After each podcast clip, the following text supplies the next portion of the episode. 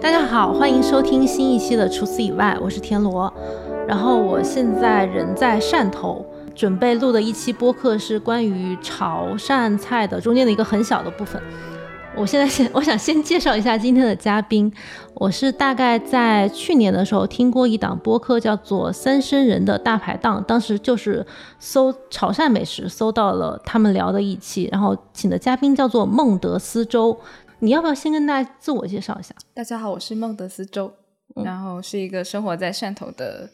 美食爱好者吧，然后比较话痨，就是平时在各个平台上蹦跶，然后写了挺多东西的，但就是比较碎片化的一个表达。主要写小红书和大众点评。先写大众点评吧，然后就就因为我们这里没什么好玩的，所以我们我们当地人的一个生活风格、生活方式就是会把饮食作为一个休闲项目，嗯然后我会更加的再把这个东西进阶为一个创作项目，就是我把每每餐自由支配的饭，我都尽量去把它当做一个创作机会啊，就是把我的消费体验更深深度一些，就是去去了解店的来历啊，然后呃食物背后的一些脉络啊，然后尽量把每餐饭就是写的比较认真，把它们用文字的方式留下来吧，大概就是一个比较野生的创作风格，就是这样子。你在外面吃的多吗？就是在汕头的话，最近现在现阶段挺多的，我每天中午都是自己吃，到处转悠，嗯，嗯，对，对看潮小汕也店不是很大，反正潮汕也不是很大，对，就就大概可能中心城区可能就环个半小时就能够环完的的那个水平。嗯，当时我听那期播客印象很深，就一是他在汕头，作为汕头本地人，真的在这里吃了很多很多东西，就是类型非常丰富，不只是包括潮汕本地的小吃，啊、高级餐厅。还有一些外来的，比如说和风洋食啊、意大利面呐、然后街头的呀，呃，或者是更 fine 的，可能也有，就觉得阈值非常的宽广。嗯就我当时就心里就留下了一个印象说，如果我来汕头，一定要跟首先要跟他问一 下哪些餐厅是嗯特别值得来吃的，然后另外就是想跟他录一些关于潮汕菜的东西。但是嗯其实我当时并没有想好说潮汕菜到底可以录什么，哦，因为它能录的东西太多了。对，嗯因为我会发现潮汕饮食作为一个坐标轴，就已经铭刻在我的口味跟观察里面，嗯所以我会很习惯性的发现，我坐在这个潮汕坐标轴里面去观看其他的一些菜系，跟我们很像纵向的一个呃差异啊、碰撞啊、冲突啊都好，都觉得是一个挺有趣的观察。因为我这个观察肯定是我的一个，我作为一方水土的里面长起来的人的一个观察，跟外面的人来吃这个东西，我们看到的东西可能是不一样的。嗯，然后三生人那一期播客，就是你会把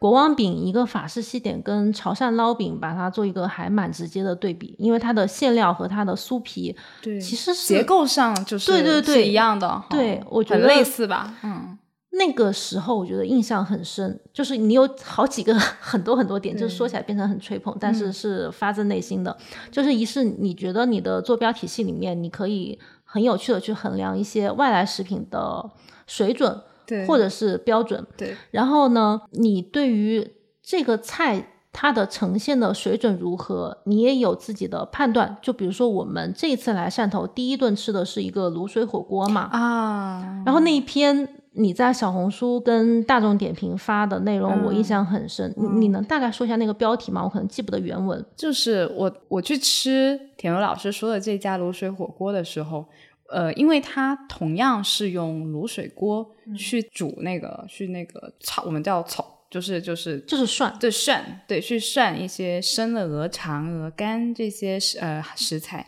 就是我会感觉同样是在吃卤卤的味道，但是嗯我吃卤水、这种卤鹅买好的现成的熟食，我就会觉得它好像是静态的，它是一个像唱片那样子被刻刻录好的一个东固西，定的对他把这个风味刻录在了鹅这个食材里面，那它当然味道也是非常好的。嗯，但是吃卤水火锅，我当时脑海中我就浮现了一个我写笔记的标题，我就觉得我觉得吃卤水是听 CD，、嗯但是吃卤水火锅才是卤水在场的一个 live。巴赫的作品，它被二度演绎的。对，这个对感对觉你可以自己去参与这个卤水的过程。嗯，那个感受是特别不一样的。就我当时觉得这个形容还挺妙的，就是会把吃饭的人也作为创作者之一来表现。啊，对，那跟我们今天的话题是不 是啊？终于可以对， 可以引入到今天的话题。对，嗯、今天我们想聊的是潮汕菜中的酱料，因为就像刚刚我们提到的，就是潮汕菜里面，它其实对于食材、对于烹饪的技法，或者对于它的不同的。风俗就是，比如说甜品啊、祭祀啊这些东西，还有它对于海鲜、对于山珍海味的一些理解，都是每一个都可以聊很多很多。对但是酱料呢，是我觉得大部分人有可能会忽略到，嗯，但是其实有些嗯、呃新手或者来潮汕次数比较少的朋友，他可能会觉得，哎，我其实有需要知道这是一个什么东西的一个东西，嗯，呃，因为酱料它可能在任何潮汕潮汕菜馆，它只要上一个东西，大部分时候会有匹配的小碟子，就是叫佐料，对不对？在菜谱上面是应该算蘸料吧，蘸料嗯，哦就是因为它是后置的哦那个步骤，比如说一碟酱啊，一碟沙茶酱啊，一碟醋啊之类的嗯对嗯进来，就那个白瓷的碟子也是非常的粗潮糙，汕的跟这种品类就特别多，对对嗯不对？然后它的那个酱料的种类又非常的丰富，嗯，我觉得这个东西我们如果把它聊一下，可能对汕头感兴趣的朋友来讲，它会是一个很快速进入的一个这个哦通道。而且它会有一些固定搭配的 CP 嘛，对不对对？对，哎，说起这个固定搭配的 CP，我还要第一个想到的，嗯我提一定要提一下，我还是那一期三生人播客里面听到的哦那个故事，就是我当时对你的印象特别特别的好，因为当时你们有聊到潮汕火锅的搭配，嗯对对你就说虽然大部分人都知道潮汕火锅的官配搭配是沙茶酱，嗯但是因为你家里你爸爸很喜欢把它搭配豆酱，豆酱，对、嗯我当时就觉得，一来你们家的这个氛围非常的宽容，然 后然后你当时对这个事情的评价就是说，我我觉得我爸爸用的这个东西，我此时。可能不太理解，但是我再过一两年，如果我的味蕾再打开，可能我嗯会对于这个豆浆蘸牛肉会有一个更好的一个接受度。嗯，豆酱是什么？就是豆酱就是是普普宁宁豆酱豆那个酱黄色的那个，用黄豆发发酵酵酿制的对酿制形成对的。然后它是主要是一个咸咸比较突出咸鲜的风味。对，一般来说是去沾海鲜类的产品会多是一些，是那沾牛肉是一个不太常见的搭配。然后刚好那期播客是一年前的，呃，二零二二年一月录的嘛，我当时还觉得这个搭配还没有太打得开，对我来说。然后现在我已经完全接受了这个搭配的合理性，嗯就是牛肉蘸豆浆对嘛对。对那他那他为什么是觉得是好吃的嘞？本身你知道，在那个牛肉火锅一开始最老最老在汕头刚开始兴起的时候，本身就是会提供豆浆的，它并不是一个新衍生出来的一个搭配，它反而是一个古早的、很很很原先的一个本来就应该有的东西，而是因为沙茶太讨大众的喜欢了，所以豆浆可能才慢慢的退出了江湖。明白。嗯，就沙茶，就是我看一些资料跟对于沙茶酱的一些解说，就是说它其实是一个舶来品嘛，对，它从南洋那边传过来。嗯、它南洋时候叫沙爹。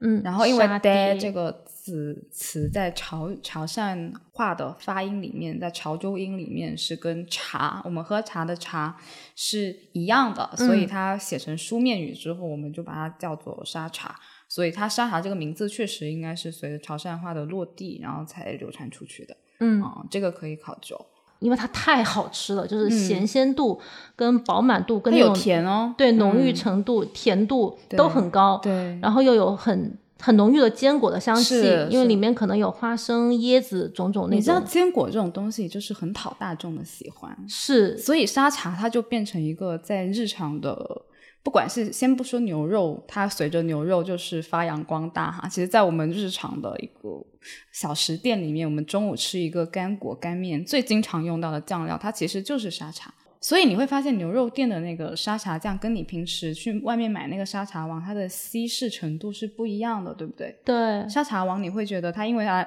拿来入菜，它可能会更稠密一些，然后本身的那个质地会比较硬挺，你可你用的时候你可能还需要去去把它。挖它。对对对，嗯但是可能在大家去吃牛肉火锅店的一些地方，沙茶是调的比较稀的，就是因为啊、呃它可能会预设你最后会拿它来捞果嗯条，因为你它如果作为一种搭配碳水的一种酱料的话，它是需要比较好办开为主，嗯所以它会，然后包括从南洋传来汕头之后，我感觉沙茶在这边多少也是经过一番改良，会把它改的没有那么辛辣，嗯啊，然后甜的风味，然后会更突出，然后也会打得更细腻一些。我觉得应该是经过了这样的一个流变的过程，嗯啊，包括现在越来越突出是甜的风味了。我发现新派的潮汕牛肉店是把沙茶的甜是发挥到了一个，它是有可能里面再加糖之类的。对，因为沙茶它每家店它可以自己去调，然后它的成分又是啥都有，就是就是糖啊、花生啊、芝麻呀，还是那个那个油啊，油，然后嗯，还有坚果那些椰嗯子椰子啊、然后还有还有就是辣挺椒嗯辣辣椒，对对对，然后一些香料什么的，它是很复合的一个一个酱料，所以它它是糅杂了所有人的喜好，所以它会非常讨喜。嗯，这也是为什么它搭配什么好像都是甜的香的啊、嗯然后但是就是你吃牛肉也会想要用它，而不会想要豆浆。但其实一开始他们是同时提供的，但是现在可能慢慢的在牛肉火锅店里，豆酱就已经不太见到影子。对对对，但反而你有没有发现，就是在 fine dining 的一些精细炒菜馆里面，沙茶酱它就不太容易出现。嗯，我吃过的餐厅里面确实比较比少，较少是吧？哦，嗯就是虽然我我我是一个外地人嘛，就是我觉得沙茶酱是很潮汕也很福建哦，就是对这两个地区用沙茶用的挺多的。就在我心里，沙茶酱其实是一个潮汕菜的符号，啊但是我很理解说它因为是一个舶来品，它嗯可能在一部分潮汕菜或者是在。老的潮菜菜谱里，就我有我有翻阅一些八十年代、六十到八十年代的潮菜菜谱，就那些菜谱里面，它其实是没不太有沙茶酱的烹饪的做法。嗯，对对。然后刚刚说到那个沾牛肉的那个事情，就我爸今年还有一个新的发现，就是我们发现吃牛肉不同部位沾沙茶跟沾那个豆豆酱酱的感觉还是不一样的。比如说，前阵子有一天晚上，我们就晚上可能五点多六点多，呃，突然突发奇想想要涮牛肉，然后就因为那个时间点你去拿牛肉，就选择空间非常小嘛，就只有 omakase，、就是那个店家他有什么就给你什么，然后我们就被分配到了两盒比较软烂的那种那种牛肉，我觉得应该是吊龙的部位吧。啊，然后一般来说，我跟我爸我们吃的吃牛肉的话，在家里就是打一碟沙茶，主要是我吃，然后嗯打一碟豆酱，主要是他吃，然后再打一碟辣椒，就一起用。嗯，然后那天晚上他就把我的沙茶都沾光了，我就说你不是吃豆酱的嘛，对然啊后就他们说豆我酱发现这今晚这个肉它不适合沾豆酱，为嗯啥、我说为什么？他说因为这个肉它比较肥而烂，就是就是它当然也是挺好的。当时它那个部位，我的感觉就是它切的不是很连片，因为没办法，它那个是一个碎碎的？碎碎的部位，但是它肉质本身是是好的，是甜的，嗯，然后也有一些肥肥带油的那个感觉，然后是吃起来是好的，但是它就是要沾沙茶才能够把那个甜去放大，把那个甜跟肥美的感觉跟甜的感觉柔合在一起，你吃进嘴里就有那种很饱满的感觉，很顺的感觉，很顺的感觉，对。但是我爸说，因为那天晚上他就他就说，我发现就是这个反而这种肉它就是要沾沙茶，然后什么才能沾豆酱呢？他觉得要有五花趾或者是食饼那种筋骨感比较强的肉。我给大，家解释一下什么是五花趾的筋骨感，嗯就是因为我有时候跑到潮汕本地来吃，跟老板们订一些比较好的那个牛肉部位的时候，他就会跟我留很好的五花趾，嗯，那个五花趾的那种筋非常的粗，对，就是又白，然后。因为我们平时买到的五花趾和牛腱子，就只要它上面有筋，你就觉得它已经很 OK 了。对，但是在本地来讲，它那个筋越粗，越有那个筋嚼劲筋骨的感对觉，他对觉得那个肉是非常的好。对对对对，你就因为它那个东西经得起咀嚼，嗯它你需要在嘴里面去一直去嚼它嚼它，感受它的那个肌肉组织，它那个感觉。所以这个时候你点豆酱来吃，它反而能够耐嚼、耐嚼，然后让这个回味更更充沛一点、更充沛一嗯些，它的空间感更强一些。就是我理解是把沙茶酱如果配那种很软滑、很嫩的肉，就一呼呼噜的可以对往里面吞的那种对感觉，就不太需要经过很细腻的咀嚼，对因为它整体是很很顺滑、是啊很油润的是就算那个肉肥一点也 OK。对，但如果是像五花趾这种，就是比较有有嚼劲、有咬劲的这个肉，如果它配豆浆，它可以在嘴里非常经过更长时间的咀嚼。对，就奇怪了，就反正不同部位还能够有一些不同的搭配。嗯，因为我的感觉好像是沙茶酱跟豆浆比起来，沙茶酱的油脂感，还有明显坚果啊那些对对对那些它会丰更富强对对对。然后所以当这个东西它本身食材可能可能比较比较怎么讲，就是就是不那么强势，这个食材它本身不那么强势，它来沾沙茶，它就能够有一个补充的一个作用，就是我利用沙茶的这种嗯柔饱顺满饱满、柔顺跟丰富来啊补充这来个补食充材的对单薄对对对，可能是这样的。啊、对因为沙茶它的风味本身就已经非常的丰富跟立体，就是嗯它像咖喱一样，它是一个就是经过很多东西一起调配的这种对酱料。对对啊、我觉得这个还挺有意思的。嗯你们小时候吃沙茶火锅，就是也是跟现在一样是就是蘸牛肉吃吗？作为一个潮汕人，其实很久都忘记说沙茶一开始的形态，应该也是清汤的形式。但其实你往回去追溯的话，它一开始沙茶其实它应该是在汤里面的，就是是作为沙茶汤，沙茶汤底可能是一个汤底。对对，包括现在你还是在南洋地区，在在那个香港啊等等的一些地方，还有南洋饮食文化的地方，它都有沙沙爹汤嘛。嗯，啊，但是在潮汕这边，因为大家对可能对于清汤的那种审美，然后还有对食材本身味道的一个一个要求，大家嗯都想要吃到，越来越想要吃到追逐追逐那个食材的原味，嗯所以慢慢的，好像那个沙茶它就从汤里面撤退了，它撤退到到酱酱料，碟里对对对，就是让大家去自己去决定这个东西的深浅浓厚，嗯啊，然后来自己来取用，嗯，我后来在想这个问题，就是一方面说我在这个清汤锅里涮牛肉是可以凸显出牛肉本身的质感跟风味，嗯对这是对于潮汕地区它自己牛肉这种很出色的品质的一个嗯自信跟展现，对就是就是这是我的牛肉的舞台，嗯就这一趴嗯你就让给对牛肉来对展现。对，然后另外一方面呢，你把酱料放到蘸碟里面，就是既可以让顾客自己丰俭由人哦，就是对你愿意多蘸，你少蘸对你都 OK，你不对嗯蘸你也 OK，你蘸豆浆也 OK，、就选择权交给了他们，是的，并且有可能说，可能顾客他会对于这种。浓郁的蘸料在肉上，可能它的刺激感有可能会比在汤里的要更强。对。我后来在想是，对对这对，样包括子我觉得它这个，嗯、怎么去理解酱料跟食材之间的关系？因为我想了想，就是就是我们在讨论潮汕一些酱料的时候，可能酱料它本身的味道并不是目的，就是你去吃牛肉，为什么会越来越为为什么我爸这类比较老派的食客会发现说豆酱更好？是嗯因为豆酱它不会抢夺牛肉本身的那个风味，嗯，啊、然后沙茶你就会有那种感觉，就是你吃一口，你拿牛肉去沾沙茶，你就是在吃沙茶在吃沙茶，对不对？是，沙茶的味道是很强势的，但是也是好吃的它。也是好吃，所以它讨喜嘛。嗯，但是其实最更为讲究的这种潮汕的饮食理念来说，其实酱料本身的味道，它肯定不是目的，呃，你不是沾，就是它不能抢那个对食材你原味沾。取之后，你怎么更准确的去抵达这个食材本身的味道，才应该是沾东西的出发点。是、嗯我很理解这一点，但是沙茶它因为它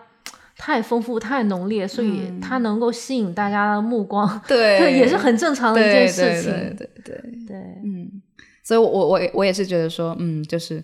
可能随着沙这个牛肉火锅它的发扬光大，可能到了更内陆地区，可能有一些我们闻所未闻的酱料，然后却发现，诶，它碰上了牛肉， 然后诶，好像有比沙茶更优秀的搭配。你觉得蘸麻酱可以吗？我觉得可以啊呀、 我喜我自我自己是一个很喜欢吃麻酱的人，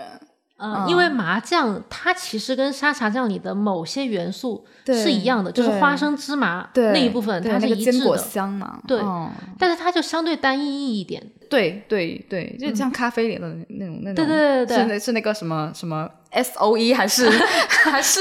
还是那个啊单一单一的那个东西，对对对汕头不是有一些连锁的牛肉店，它也开到北京跟北方的一些城市嘛，它会有一个很调大料的嗯区调料区，嗯它像海底捞的调料区哦，这么庞大呀？ 就很庞大，它会会有沙茶酱，然后、呃。豆酱是从来没见过的。OK，嗯然后会有有酱油，酱油它是建议配小米椒和香菜末，哇，这种吃法我们就真 的就不 OK 了，对是吧？对对，然后就很像海鲜蘸料。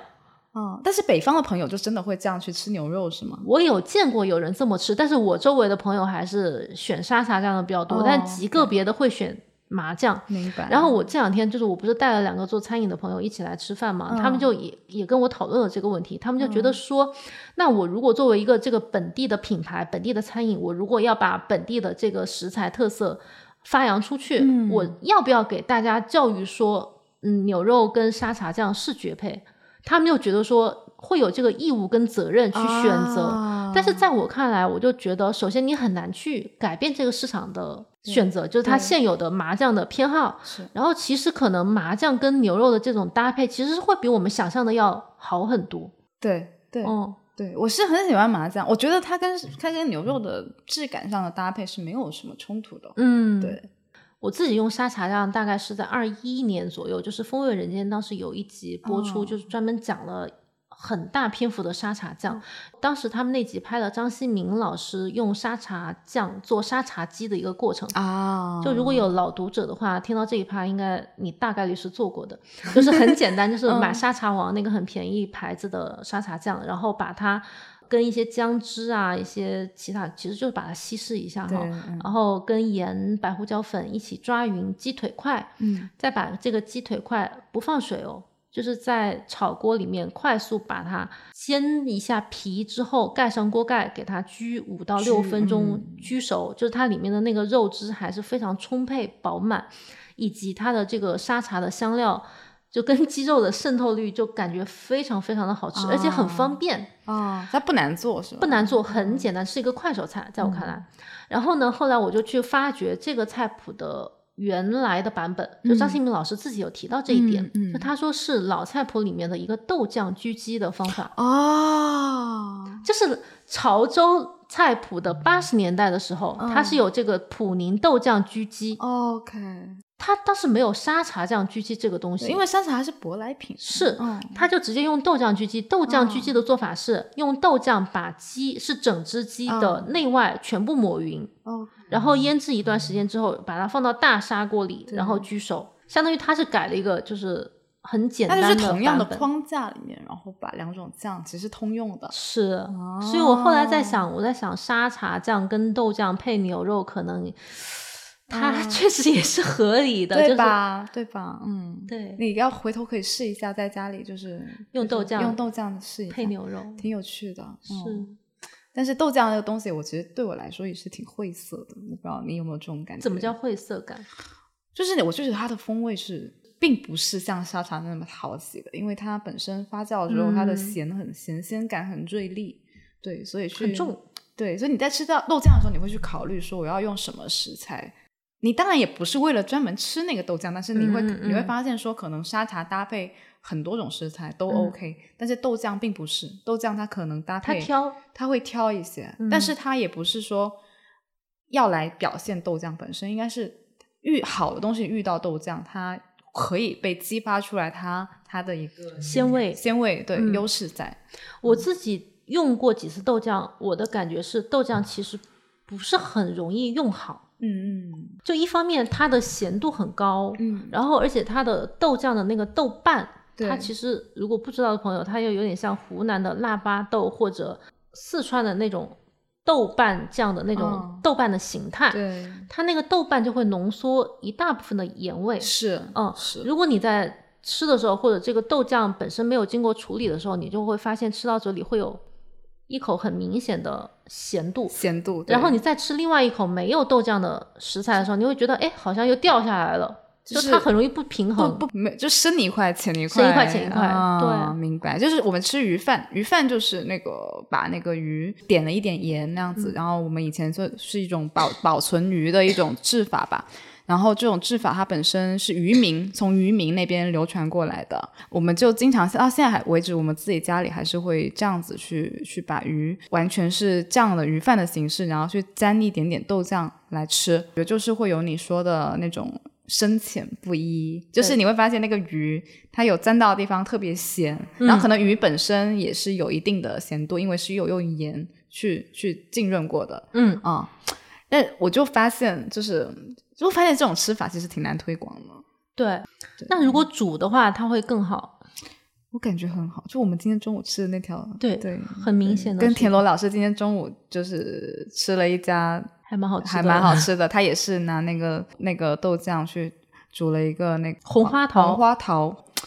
他就真的是煮的很好。他首先是先用了盐对，他的盐跟豆酱是分开用的，主厨的说法是说，豆酱不能代替所有的盐，对，就豆酱一定要用的少，就是盐的本味要给够，对，然后再用一点点豆酱，然后他是用那个汤一点点汤去煮这个豆酱嗯煮梅童鱼，对，然后煮的过程中，嗯，因为豆酱它会把它的咸度吸到这个汤里，对，然后汤再把这个咸度带到鱼身里面，嗯，所以实际上这个过程就是说，能够把豆酱的盐味拔出来，然后要让这个盐味直接进入到鱼嗯鱼身的里鱼面。身里面，所以我们当时吃那个鱼的感觉，就是它的内外的咸度和鲜度非非常的常均衡，很一致。哦，对，就哦整整个吃起来就感觉豆酱的风味跟鱼本身的鲜味是融为一体，嗯然后渗透的非常彻底，就吃起来很流畅啊、很均衡，就不会有那种豆酱。的特别强细的那种感觉，有一些你就会感觉豆酱特别突出嘛，就豆酱的是风味，豆酱那种那种发酵感，它那又种很，它又很抢，它又很特别强，对对对，有它那个东西用不好，它就它就会掩盖了鱼本身的鲜味。但如果它用的好的话，它就反而能够放大或者是辅佐它那个鲜味更好的表现出来。嗯就是鱼的鲜甜感。是的，是的。所以今天中午就那吃到那条，我就觉得表达的特别好。对我今天就觉得说豆酱这个东西，它可能适合煮，就是把它的风味多余的咸度给它释放出来。哦对对，哦他知道怎么用好，克制的用好豆酱，那他就会能够让豆酱同样的食材的加法一加一，它可以做出大于二的效果。嗯嗯，反正那个是我今天吃完之后决定把我们家尘封已久的正宗新豆酱 再拿出来再用一下，因为之前有几次用了之后就感觉没有那么的理想，就是我太讨厌深一脚浅一脚的效果了。就沙茶酱跟豆酱在你的概念里面是很典型的炒菜酱料吗？我觉得这两个应该算沙茶，然后还有鱼露吧，啊嗯鱼，露也特别有代表代表性。对，鱼露虽然就其他有些地区也有，像山东，然后福建哦，那边也有，但是好像潮汕这边用的频次跟强度都挺大的。挺大的，就是家里肯定要备，然后然后呃呃，外面的小食店也必备。对，嗯就我们基本上吃，因为经常吃粉面，如果觉得汤太淡了，我们可能会加一两滴鱼露。我不知道你怎么用，你可能会炒菜我我也会往汤里加过，往就汤里是加但凡是海鲜汤或者是那种就是鱼丸子类的汤，嗯，都感觉都可以往里面滴几滴。就是我就觉得鱼跟鱼的搭配是合理的，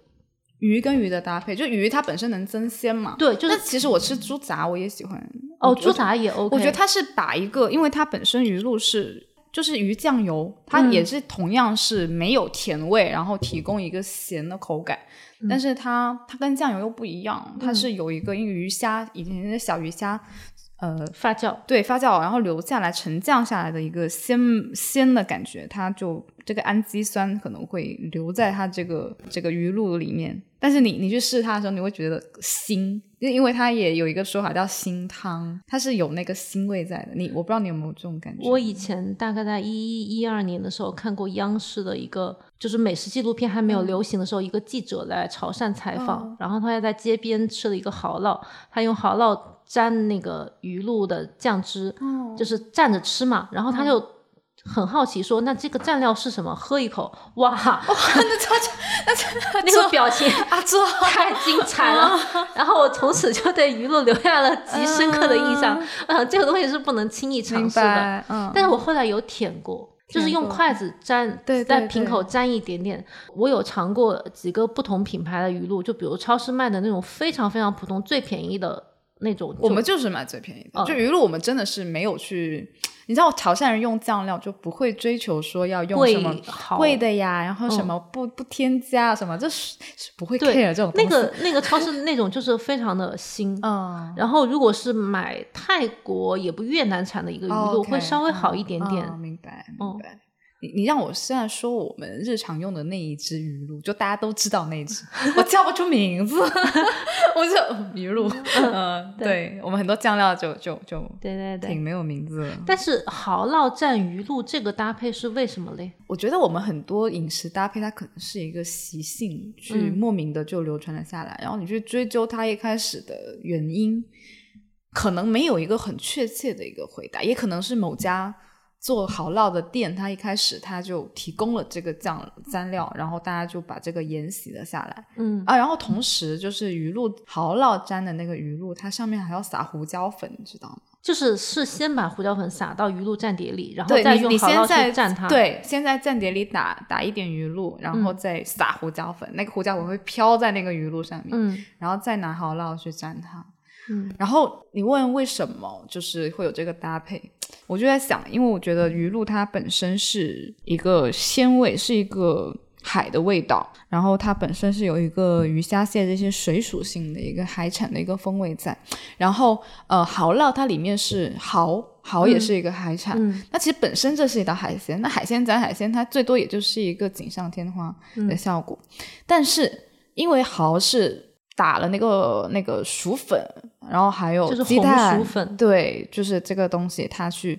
那煎了之后，其实你扑面而来的东西并不是蚝本身，至少它这个东西是被掩盖了的，对不对？就是说蚝它外面裹了很厚的外衣。对，嗯然后你扑面而来的可能首先是鸡蛋跟薯粉那种煎过的那种焦香扑面而来，你可能夹进口中你是可以吃得到蚝的鲜美的，但是在夹它之前，其实海的味道是有点缺味的，嗯你觉不觉得是这样的？就是说我一筷子夹上来，可能先吃到是那个外衣的酥对脆跟那种蛋对香，然后对蚝烙又比较小且容易是缩水。对，然那后可能它它要你咬进嘴里，嚼到对最后才能够咬到它。对，所以我在觉得，在这个时候，可能大可能是海的味道是缺味的。那么正好鱼露它就是一个浓缩的海的味道，它这个时候来点一点点，它既能够内外呼应。内外呼应，对，嗯然后补充了这个时候对鲜的一个潮汕人对鲜的追求潮。汕人是那种就是味精是对也用的挺狠的。对对对，而且哦，还有就是本身这个蚝烙它煎的时候，它也没有什么咸度，就是它不会说。哦但你会是不是会在我自己在做菜的时候，比如说我用紫菜煎鸡蛋、紫菜烘蛋，因为紫菜我觉得它也是海味哈。嗯对然后像蚝烙，我自己也做过几次，就这种我会在蛋液跟那个面糊里面滴几滴鱼露，哦就是我的感觉是我让它内外一致，哦我把这个内外一致提前，但我们不会喜欢提这样前子做。就对，是我今天有领会到这件事情，就是你们会把前面做的这个呃菜和食材跟后面蘸料的东西完全剥离开来。对，因为想说尽量就是深浅浓淡的一个取舍，还是应该是掌握在吃的人自己嗯手上，然后应该应该要把食物本身的原味尽可能完好的去保存好，这样嗯的一个。调料粘叠的一个逻辑，可能是潮菜里面的一个一个底层逻辑吧。其实我打一个非常可能不是很恰当的比方，就是嗯，因为潮汕菜的酱料是整个中餐体系里面用酱料用的最多的，就是这不只是我的感觉，这是我在一些书里也见到过类似的这个论点。呃，然后其实中餐它在烹饪过程中，它是把调味前置化的一个过程。对，所谓前置化，就是你把味道先做到锅里，做到菜里，做到食材里面。但是像跟中餐比起来，西餐就是一个把味道后置化的过程。就西餐很多时候是把、有一个小沙拉调好的酱啊，对或者是一个粉在旁边给你。对，它是把食材可能用不同的方式对给它处理好之后摆在那里，然后用酱料嗯可能淋上去。这个说的不是很精确，啊但大概是这个意思。对但是我在潮汕吃了这么多次的一个感觉，就是潮汕菜它是融合了中西餐的一个长理处。念是吗？对哦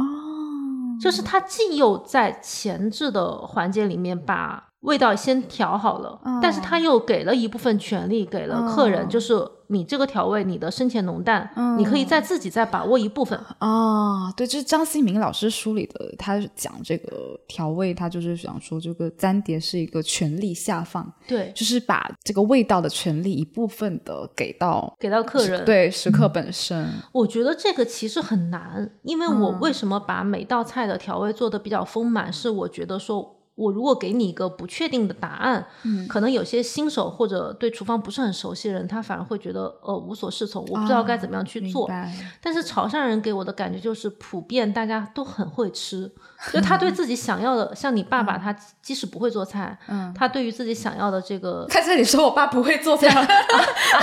会他可能听又话不服了。 嗯他会听我叔 叔，这个我说的不对，你谅解一下。 但反正反正差不多就是这个意思，就是嗯他嗯确实不太会。 就是他虽然不会做菜，但是他很精准的知道他要吃的是什么。对对对，它的味道什么的，对，就我觉得潮汕客人很多是有这个同样的特质，是，可能我即使不做菜，我不在这个店里操作这个东西，嗯，但是我仍然想知道我是想要这个咸一点，还是鲜一点，还是而要甜一且点。而且你就是在潮菜馆做厨师，你是骗不了骗不了食客，客人，大家的标准太、因为普遍太好吃了。嗯对对对，就是就是很懂，大家就就你对不能对糊对弄。很我觉难得这糊个弄事情是很综合变成的一个演变成的一个结果。是就是你如果在其他地区，如果有客人说啊，我也想要调料下放的权利，哦，那有可能这个市场是没有办法支撑这一点的。可能是可能就是要看大家想要多大的权利，对对对对对嗯，大家对权利的需求到哪里去？我觉得这个事情还挺神奇的。嗯，嗯，对，鱼露那也是我们刚刚有聊到的一个很典型的潮汕菜的酱料。 是啊然后鱼露沙茶跟豆酱应该是大部分人就是了解的比较多的一个潮菜酱料。还有没有对相对比较冷门一点的潮菜酱料？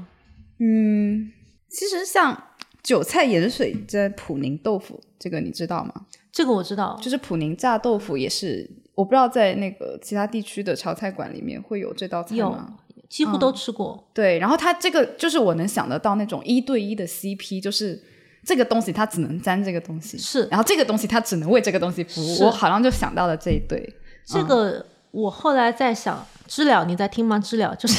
就是嗯 从菜街到厨房的那个云南播客那个主嗯播，他我我不记得知了当时是怎么样说的，就是嗯他大概意思就是说豆腐跟韭菜的这个 CP 还挺绝的。嗯然后我想说的点是，全中国几乎有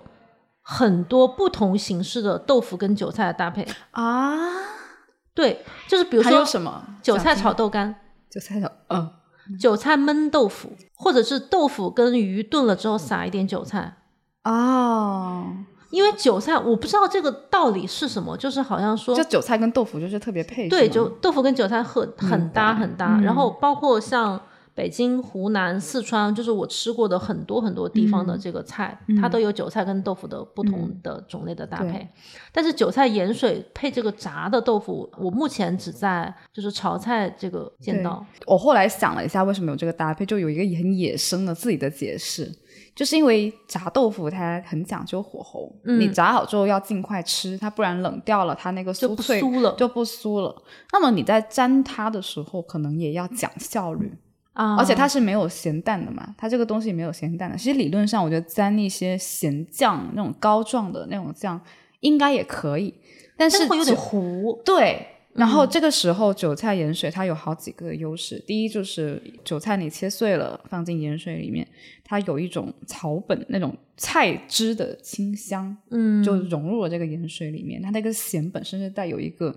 呃深度的，就是有一个复合感。嗯然后另外就是。无论怎么说，你沾水去吃一个炸豆腐，它要一口闷，你一口、哦一口进去，那沾水是最效率的。哦，是的，你就涮一下，然后就过了一遍盐水，它就有咸度了，嗯然后就能够趁着它很酥脆的时候，把最好的时光，像天妇罗那样子。对对对，你而且看天妇罗其实也是把白萝卜泥对对对，切进那个那个醋里呃面柚子醋，柚子醋吧，你也是，它也是一个湿跟就是干酥对的搭配嗯对对对对，然后融进一个咸水里面，水质的咸度渗入到豆腐里面给盐是最快的，对哦对，就是效率感，对不对？是它能够让你保证在它最好的时时候把它吃掉，又酥又有味。哦对，嗯，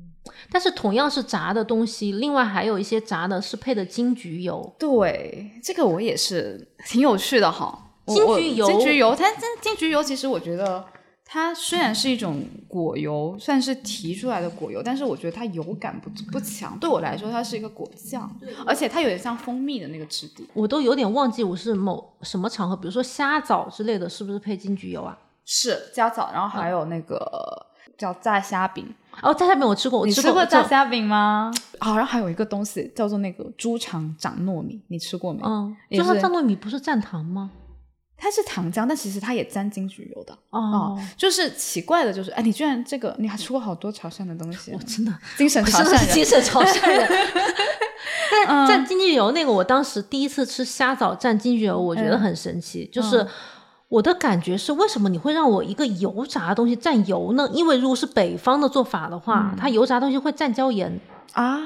明白他会认为嗯椒盐这个东西是消解油腻感的。对，但金桔油本身它是一个金桔那种果子去提炼出来的，所以它本柑身橘类的柑橘类，它又是有点清香，而且它其实不腻啊，嗯它是有种果子的那种清香在，而且是有点酸甜，所以酸甜本身其实它也能够酸的部分能够压掉甜本身的腻感，所以它嗯应该还是相对比较清新的。而且我觉得金桔油其实卖相挺好的，哦，就是对它有那种黄黄层层，然后哦对让它是这油亮亮的，你粘进去，然后啊，那个拉丝那个感觉就就就很很妙啊。对呃嗯，我就喜欢。而且我后来在想，我感觉潮汕人并没有在忌讳说油腻感这件事情，他们对于一些呃油腻感。比较重的东西，但是如果此时有一个东西能让它变得更好，他是不介意此去时做叠加成的，对吧？？他是不介意在一个一个对的方向上去做加法，是去把它做到极致，比对如你像大不了高烧是甜品，高效那也是一个极品哦，而且我还就猪还加猪油，好吗？对我它觉得的猪油甜跟大量的糖，嗯对对我就感觉说潮汕人好像有时候会先追到一个极致，后面再喝一杯单丛来刮油。呃对，但它本质上它还是会追求一个悟性的平衡。对，我嗯觉得这一趴就是我还挺好理解的。然后还有一个那个潮汕酱料是就是梅酱，哦，梅酱，普宁产的青梅是会出口日本的哦。嗯，哦，他们去酿那个青梅酒，可能就是我们这里的青梅去去出口之后去形成的一个产物。嗯，然后我们这边用梅来做菜还是挺常见的，我们就经常是拿梅去煮鱼，嗯煮鱼类。我不知道你平时会不会用梅入菜？我我这个是我的一个空白区域，就是哦是我还完全没有。学好的，因为我们家地方比较小，就是没有、哦从来没有腌过青梅酒， OK，就是我就没有用过那种梅子泥哦嗯和梅子的汁， 对对，做东西，西。对，但是我后来在想说，它应该是果香的，是接近柠檬的那种。它它本身是呃酸的，然后嗯酸了之后它还要去腌成咸梅。嗯，它可能就是咸就是酸咸酸，对对咸酸，然后咸酸再去入菜，就又咸又酸。对、嗯我以前在一些潮菜餐厅吃过煮东星斑，哦，对，煮东星斑，对嗯，它现在煮成鱼汤吗？还是它它是煮到汤里，汤里？啊它先把那个咸梅跟汤完全煮出味道。然啊，后再用那个汤去糖灼，就是对涮一下那对个切块的东星斑对。对，我当时觉得挺好吃的，但是很难掌握，因为咸梅的汁有时候会用的不好，会有一点点苦涩味。涩哦苦，是嗯，对。前阵子跟一组江浙来的朋友，嗯吃饭，然后然后当时是那个餐厅就就上了一道酸汤鱼，嗯然后煮的应该也是石斑，然后嗯但是它用的就是青梅，直接放到那个汤里，就变成一道酸汤鱼，也很合理。也很合理哈。但其实这道就是酸梅去入汤的话，入鱼汤的话，在我们日常中就不是太常见，但是江浙那些朋友就就觉得很赞啊、因为它可能跟川派的川酸汤鱼比起来，它的辣度会要低很多。它主要、就是、基本上没有啦。对，它就是对那种酸跟咸，它的那个酸的本身没有压到汤本身的甜是味。哎，它是很虽清然爽的。它是它是压不到的，就是对这个青梅它去用的话，这个腌咸梅去用的话，它绝对不会抢到你去吃任何那个咸梅入菜的那个鱼，你都不会觉得它抢了什么风头。鱼本嗯身的质地，然后鱼本身的那个那个鲜鲜甜的感觉，它是反而被酸激发了出来。我是有这种感觉，嗯，所以那种是酸梅的梅子可以对直接用。然后可以我们今天用今天吃的那个是梅汁雪鳗，对于我们这道就会更常见，这个就不是酸汤了嘛，它是就是入菜的那种，它是除了那种梅汁有点渗透到鱼里对面。对，因为像雪漫，然后还有雪漫是比较高级的。嗯啊、然后呃，稍微低配一点，类似的就是条状的那种，就是油油块嗯块油块鱼啊、这两种鱼去做梅汁就很常见，因为它们本身不能切切的太多段，它会流失掉可能一些东一些营养对和对营风养味成分，然后它那它们整体就很能吸味，就它们本身体材是比较小的，所以用它们去做煎之后，然后去吸做那个梅汁，就把那个风味吸进去之后，酸酸酸酸的感觉吸附在肉身鱼的肉身就本身渗里进去渗进去哦，然后吃起来就就特别特别，就是我觉得这道菜真的是很朝圣，就是它它不是不是特别能够受推广啊、因为其他地方很难很难复刻是。吧？嗯对吧？对吧？嗯但我觉今天吃的时候，一个感觉就是，首先那道菜上的时候，它是整个宴席比较靠中后段的时对候，对就它有一点很清新的酸味，我就觉得哎，得对。很提味道且很在这开个时胃。候，就是你吃了一些比较比较有厚重的厚重的，甚至腻味的，到这个时候已经有点疲乏。他突然来一个，但他这个时候他还得给你上一道鱼，那这个鱼它是酸的，哦，这个时候就很取巧，你就会接受度是非常有的。然后味蕾也被又是开发是又一下开这样发了一下，嗯，我当时吃那个，我就觉得嗯，很清新且很对爽口。对对对对，这挺个好也是我这一次第一次吃到的一个做法，就是没有吃过啊梅汁梅煎汁的的，嗯，嗯就只吃过酸梅煮的，是是，是我们还会用那酸梅去蒸鱼哦，乌尔鳗鱼。就是很肥的那个对，因鳗为它它本身是呃鳗鱼里面就是一个很肥腻的一个品种，但也是很好吃，它的那个酥有酥又酥又肥的感觉，然后拿酸梅去跟它一起蒸，就会用酸去化解掉它那个腥腻的感觉。嗯，对，，很多时候用酸都是会去化解掉鱼的一些不一好些的对不好的部分，然后让它更更平衡感一些。所以它跟豆酱蒸鱼比起来，可能豆酱就比较适合那种肉质细腻的，对对鱼对类对对。然后对这个就适合肉质粗肥放的心粗放又肥的嗯鱼去用梅就非常好。所以这就是炒菜里面就是那种酱料跟固定食材的搭配。我觉得算是在烹饪里面，可能是要考虑到这一点的。嗯，对还挺对，合梅酱理 的使用一般都是比较粗犷的一种使用，它跟豆酱豆酱用的就是跟师傅那样子。我们中午听师傅在讲讲豆酱那道鱼跟讲梅酱那道鱼，他讲豆酱的时候，他说我要怎么怎么控制，对不对？讲的很对对精细，对然后讲梅酱很简单呐、啊，对对对，很简单呐、啊，对不对？ 就随便用啊，对不对嗯对，嗯是的，是吧哦，这个嗯难度难度对，差难异度只真是的不一样的，不一样的对，就不同的酱料。所以我觉得豆酱为什么一开始我就觉得很有代表性，因为它本身的颗粒度的把握在潮菜里面是呼应得到潮菜本身那种精细感的。是那还是在讲酸的话，我觉得日常好像大家吃生腌标配的是那个辣椒醋。诶，我发现可能很多人已经没有辣椒醋这一趴了，因为很多人现在买生腌是去生腌的专门店，哦，他就直接把那个生腌打包走了。那其实，在酒楼吃，它旁边不是都会打一碟那个辣椒醋给你去涮一去下蘸，去涮一下，嗯啊，蘸一下。然后有一个误区，就是我小时候到现在为止，家里人跟我一起吃，他们都会说吃生腌要过一遍那个辣椒醋才能够杀菌， 嗨，，这是一个纯粹的误区 纯粹不想象存在的。它该寄生虫的东西，它该还寄是生虫就寄生虫，啊对，但其实它可能就是就是我们潮汕话里面有一个词叫做刹刹车的时候叫刹嘴，就是它会让让那个死一下那种那种非常猛烈的洗刷你口腔体验那种给你冲击感的那种，让你有一种刷一下。刷的一下醋的那种感觉，要那怎么形它容？是因为呃生腌大部分味道比较重嘛？对，然后再加上它可能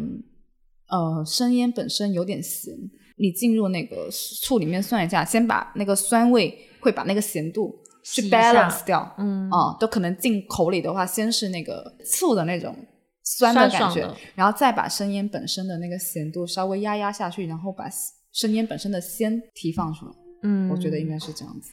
嗯我我好像在一些高级餐厅有吃到过这个搭配，嗯，这个是必备的，必备的对。但是在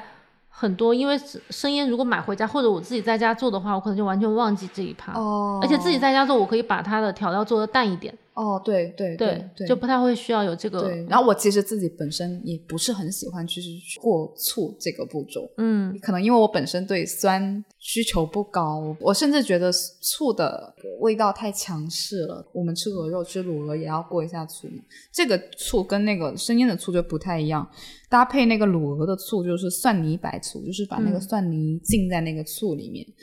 尤其是卤鹅配的那个白醋，它可能还是糯米醋，就会比较甜，然后比较柔和一点。嗯，这样子就会让卤味进入嘴里的时候会比较柔和一点。因为卤味它也是那种就是咸度可能会是容易偏高的是一个是东西，所以它需要用一点酸去去跟它压一下那种感觉。自己本身就是对对醋的使用会比较会比较克制一点，就不是太喜欢吧。而且可能你自己现在吃的卤味是相对比较平衡感的，就是没有那么对死咸对的，需要对去刷一下的对卤味。这次第一天到汕头的时候，第一顿就是你介绍那个卤水火锅嗯嘛，怎么样？那个卤水火锅很好吃，就是嗯它的、它的香味很浓烈，嗯但是呢，它又很平衡感很好，就是对不会觉得太咸、或者嗯有太化工的味道，就是对很天然、很醇厚的那种卤料的香气。然后当时那个有好几个卤味的上桌之后。嗯，包括在锅里涮好上、嗯呃放到碟子里之后，老板就推荐我们蘸两个东西。第一种就是本身的卤油，嗯就是那种做当天做好的卤料捞出来那种很厚重的嗯油脂。嗯另外一种就是蒜泥白醋，啊，然后当时就有跟你讨论嘛，我就觉对得说他如果蘸那种卤油，就是觉得是强强联手，对，好像对就是卤上加卤。卤上加卤，就是嗯它本身卤先把那个它进锅里涮的时候，它先把卤的风味先进入这个食材再说。对但你再过一遍那个卤的话，又会觉得它多了一些卤的那种外放的那种对油润油对润的感觉就而出且来了。因为它本身那个卤的偏淡，就是对就也不是说很淡的不能吃，就是说它不是偏咸的，嗯就它嗯外面还有空间，说你如果再加一点卤料也是可以的。啊对，哦，然后但是它另外一种标配的蒜泥白醋，就感觉说，哎，好像我如果吃腻了，或者尤其是鹅肝对那种比较肥的东西，我蘸这个蒜泥白爽醋口，嗯对我是一个清爽的，清爽的，对，嗯，对，它就不停的，我就觉得潮汕的那个蘸料的使用，它就是不停的在在寻求一种舌尖上的平衡。对我嗯就觉得你们是玩酱料真的玩的非常的好，如果把如果食材是有腥气或者膻气的，像羊肉啊这一类肉类的可能会有膻气，猪杂可能也会有，它就不停的会用那那个鱼露啊、豆酱等等这些，你就沾一下就能够化解掉。醋也可以，就是用更强烈的风味来把这个东西平衡下去，但同时它绝对是一个配角，它肯定前提是它不能破坏食物本身的那个优势。这不管是味道还是组织肌理，嚼进嘴里那个感觉，这个东西不能被破坏掉。之前有一个开潮汕菜餐厅的朋友，他跟我讲说，潮汕菜的精髓可以概括成十五个字：嗯一味合一味，一味嗯增一味，一嗯味减一味。啊，就它这个和和增减，它既有食材的搭配，也嗯有酱料的搭配。 OK，比如说那种呃浓汤里面，你们容易撒点香菜末，嗯就是可以给它解腻。对然后香芹一般会配一些那种小鱼，就是海对鱼会对增香对嗯提鲜。我就觉得很妙，就是潮汕人他对于食物的那种两两对应和对他物们性物性之间的呼应跟对补充，对你到底什么时候该给它放大这个东西，什么时候又该他会一直在追求这种，我觉得很是有一个极道致法的道法在里面。对、嗯它，它这套逻辑，它又很完整。对，它不是说我只有一两道菜是这样子的，不我是是它它是一个整个框架我性是的思，整个框架都可以这么玩对，然后你又可以把这个东西复用到其他的菜里面。有一些想象力在里面。嗯是的，所以我就觉得说，我们今天虽然聊的是炒菜的酱料，但是实际上是聊了一个炒菜的框架。是的嗯我，这么提升一下，就是 升华了，升华一下，嗯应 该不是很过分吧？不会吧？ 嗯，就是我就觉得今天的酱料是，嗯，还是像刚刚开头讲到的，虽然是大家容易被忽略的一个部分，对，但实际上它是炒菜里面非常精髓的一个部分。嗯然后我平时对于炒菜的一些理解，呃，可能就毕竟不是本地人，有很大的一些缺失的部分。然后周老师，我觉得你的精细度很和那个广度都可以把我很不了解那一部分补充的非常非常的好，不敢不敢。就是觉得特别喜欢我你。嗯是觉得田螺老师来就是有激发到我去追踪一些自己以前的一些知识，就是可能会有一些一直以来的习性，会觉得理所当然，但不会去问为什么。啊、嗯对这就是是惯性了。是，然后最近这段时间接触下来，也有一些前置的讨论，就就越发觉得说，其实有很多 why 可以追寻。是，而且长期生活在美食 孤岛（双引号）上面，就是就是一直是在一个闭环里面去，当然也也嗯也不是觉说不好，也不是说不好。好，对，但是就是我其实至今我们很多人，大多数人敢说都没把炒菜吃明白，真的是没吃明白。嗯包括你看，像师傅们也不团不停的在吃，在追在嗯求，迭代，而且还发现说，就是、呃有一些新的一些技法，还有一些其他流派、其他菜系的一些技法开始融入炒菜里面嗯啊。它开始它本身就是兼容并蓄的，像我们吃龙虾虾龙虾饭，又有芥末，又有沙律酱，嗯啊，然后当然也有一些最普通的那个陈醋啊，什么什么这种，但是就是其实有一些外来的黄芥末啊什么的，都开始都潮汕人就觉得说能就拿过来用，好吃就拿过来用，合适我们就搭起来，然后渐渐的就会有一些有一些并不是很本土的东西，它也融入到本土的一个菜菜的谱系里面，这但是它非常融有意融入思的。感很好对，所以我现在很快乐，就是我觉得我在潮菜的现场，在它的历史现场，哦。嗯。哎，我很还蛮喜欢这句话的。嗯，我我现在就觉得说，我很愿意去去去站在这个历史现场去记录一些、观察一些东西。嗯，很好，我很喜欢这个结尾。嗯 就是虽然我是一个外来者，我大概从一二年才开始对潮汕这个地方感兴趣，但是这几年就是我内心非常笃定的一件事情，就是潮汕嗯菜不管在它的宽容度、它的深度、广嗯度上，都是应该是现在是非常独树一帜的一个嗯品类。就是这两天跟你聊天都非常过 瘾。我也很过瘾。嗯，因为因为其实我们。可以一起聊吃的朋友非常多，但是能够聊得这么深入，还是需要田螺老师，尤其是你是一个外来入侵者对的对，啊这样的一个是啊视角，新的视角就会激发我很多的一些，